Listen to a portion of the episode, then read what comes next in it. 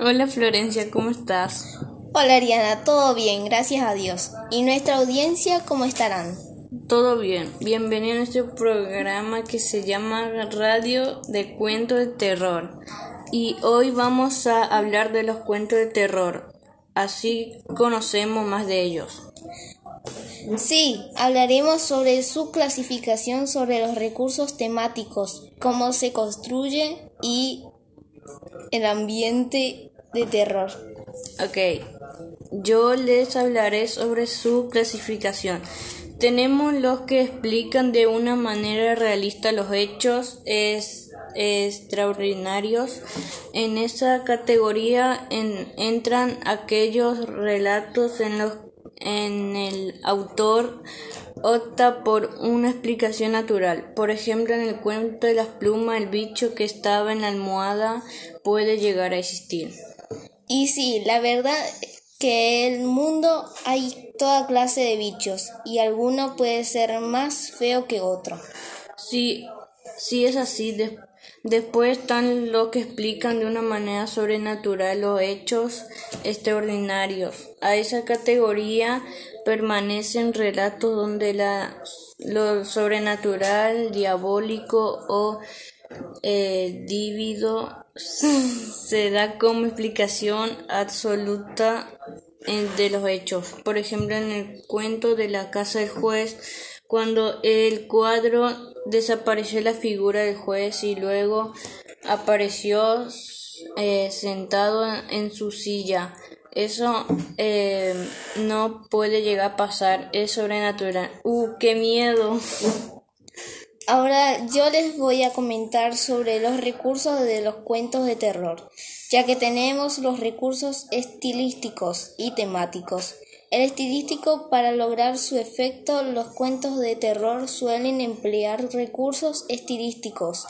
Con respecto al modo de narrar, hay abundancia de, de descripciones que producen suspenso y están destinadas a crear un ambiente siniestro.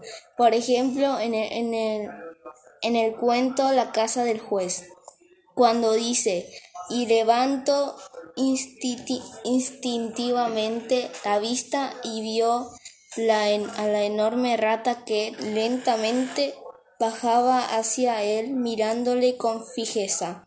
Soltó la cuerda y retrocedió con brusquedad mascullando una maldición. ¡Uh! ¡Qué siniestro! ¡Qué barbaridad!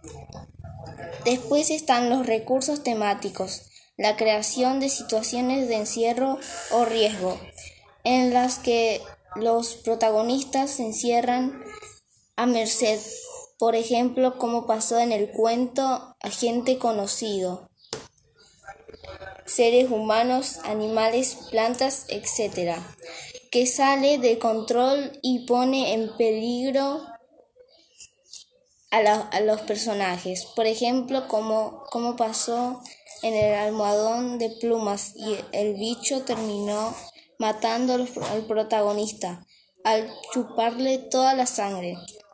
Y por último, la aparición de un agente desconocido monstruos, fantasmas, seres extraterrestres, etc., que amenaza la seguridad de los protagonistas y los, los coloca en un estado de indefensión, por ejemplo, como pasó en el cuento de la casa del juez, cuando la rata enorme al final era el juez malo. En la rata estaba el fantasma del juez, que siempre acosaba a Malcolm. Y para ir finalizando, cómo se construye el ambiente em, de terror. En el caso de los cuentos terror, el ambiente donde se desarrolla la acción suele ser lu, lu, eh, eh, y oscuro creando un ambiente siniestro.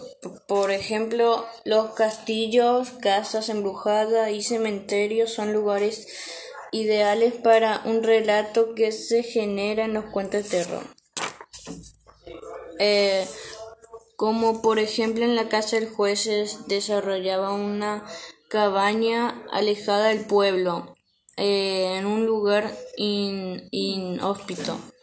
Uy, cuánto aprendimos hoy sobre los cuentos de terror. Sí, cierto.